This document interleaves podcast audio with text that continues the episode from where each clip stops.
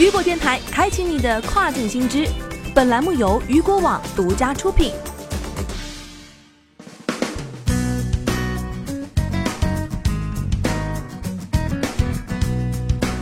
Hello，大家好，欢迎大家收听这个时段的跨境风云。那么这个时段的跨境风云将带您一起来了解到的是，跨境卖家该如何运作海外仓。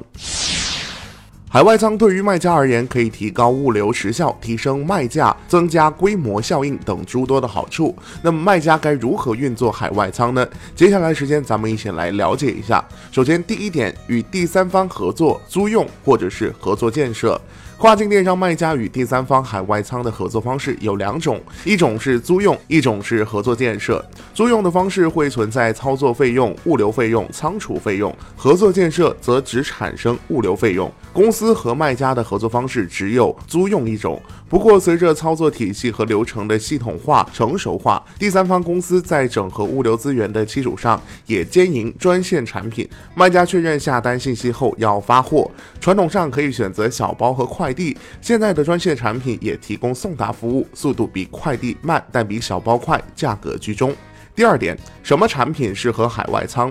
海外仓有它的优势，尤其是在降低成本方面。例如像水龙头这样的产品，标准化 SKU 不多，比较重且方便卖家进行管理。通过海运批量运到海外仓，物流成本能够大大的降低，本身就非常适合使用海外仓。但是啊，有些产品要经过研究和库存分析，才能更好的使用海外仓。比如服装、鞋类等季节性强的消费品，卖家需要做很好的库存和销售周期的把握。才能更好的使用海外仓。虽然使用海外仓对产品没什么限制，但使用海外仓的产品最好是热销的单品，因为库存周转快，卖家不用担心压货的事情。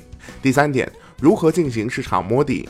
借助第三方海外仓，卖家最好一次性备三百到五百件单品，备好货后联系海外仓的运营方，他们会帮你把货物送到海外仓上架。此时啊，海外仓就会有库存了，可以直接去进行销售。如果卖家把握不准的话，第一次尽量不要发太多，重量在几百克的产品尽量用空运，少量 SKU，因为空运一星期就可以完成交货到入库的整个流程，而海运需要三十到四十天。量大时启用海运才划算。第一批产品到海外仓后就可以开始进行销售了。一段时间后，分析出某个 SKU 在过去一个月或者三个月的销售情况以及走势，再根据预测进行补货。如果销量情况很好且量大，可以考虑启用海运，再一次降低成本。第四点，如何开始发货？海外仓的订单生成后，卖家可以通过 Excel 表格或 API 的方式，通过第三方进行发货。有一定 IT 实力的卖家建议使用 API 的方式，数据的实时性有所保证。仓库的工作人员会根据提交的订单信息，当天点货、包装、出库，在二十四小时内完成发货。我们的仓库中哪些库位上有哪些产品，分别有多少件，在系统上都可以看得到。每个产品都有一个条形码，出库的时候利用终端扫描枪扫描，很容易找到。第五点，如何进行补货？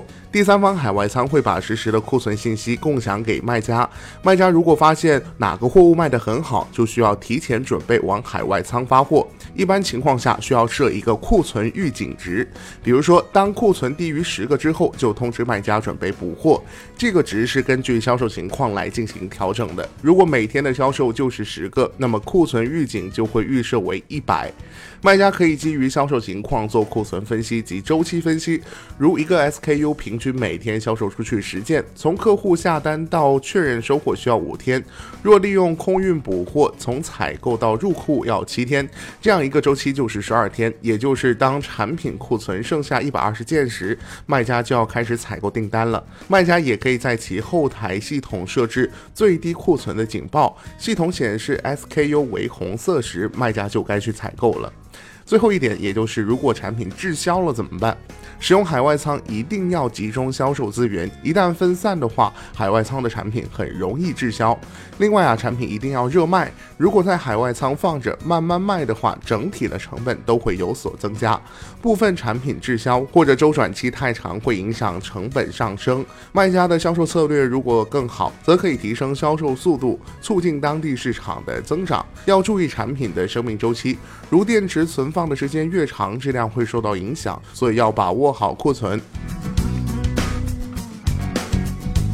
好的，聚焦大事件，解读新爆点。以上就是这个时段雨果电台为您推送到最新一期的跨境风云。想要了解更多跨境电商资讯，您还可以持续关注雨果 App 推送的最新消息。我是大熊，我们下个时段见，拜拜。